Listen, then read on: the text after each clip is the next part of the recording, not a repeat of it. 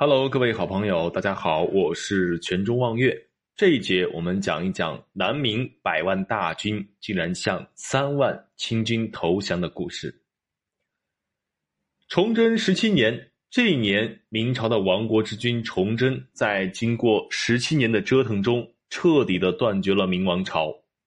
李自成率军包围了北京，而此时的崇祯杀掉妻子和女儿。自己吊死在了眉山的歪脖子树上，北京城也被李自成所占领。虽然北方的明朝亡了，但是身在南京的福王继位了，建立了南明。南明的建立无疑让汉人看到了一丝曙光。比起投降清军，归降南明就是最好不过的选择。毕竟再怎么说，南明也是汉人的天下。在南明建立的初期，北方的一些。难民和壮丁纷纷南下，加入了南明，南明因此也不断的壮大。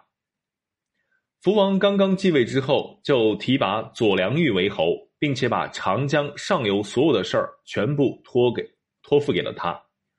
此时的左良玉手握八十万大军，对外号称百万大军，并且趁李自成在山海关和吴三桂死磕的时候，自己收复了湖北的荆州、德安、承天。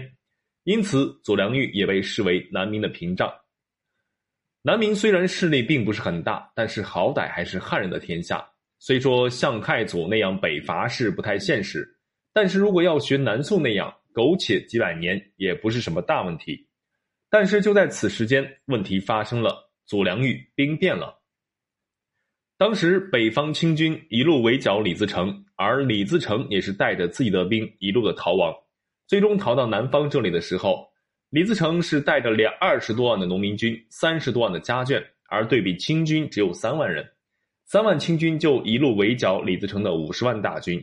如果此时的左良玉要是仍在湖南坚持自己的防线，那么清军很难打下来。坏就坏在了黄谢这帮人身身上。这时的黄谢一直是劝左良玉起兵清军侧。左良玉看北方的清军来势汹汹，索性自己就以清军侧的名义造反，拉着自己的百万大军一起南下。左良玉刚准备造反，自己就死在了九江。而此时的李自成的农民军也已经散了，阿基格就带着自己的三万清兵追踪，追剿左良玉的残部。左良玉一死，各位将领立马推举他的儿子继续做君主。可惜他儿子并不是什么力挽狂澜的之士，反而是一个酒囊饭袋。自己带着百万大军被南明将领黄德功阻击。此时的左梦庚看到了前有狼后有虎，自己想了想，投降南明就是一死，还不如投降清军。于是左梦庚就带着自己的百万大军投降了清军。当时的清军就三万人。之后灭南明的主力就是左梦庚的军队。但是后世史学家也有质疑：当时的左良玉虽然拥有百万大军，但是百万大军不可能倾覆而动。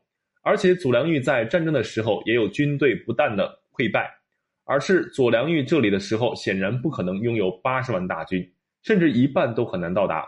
但是在清朝的时候，说是承受了左梦庚二十万大军的投降，显然是有缩水成分。左梦庚当时到底带了多少人投降？这件事儿到现在还有争议。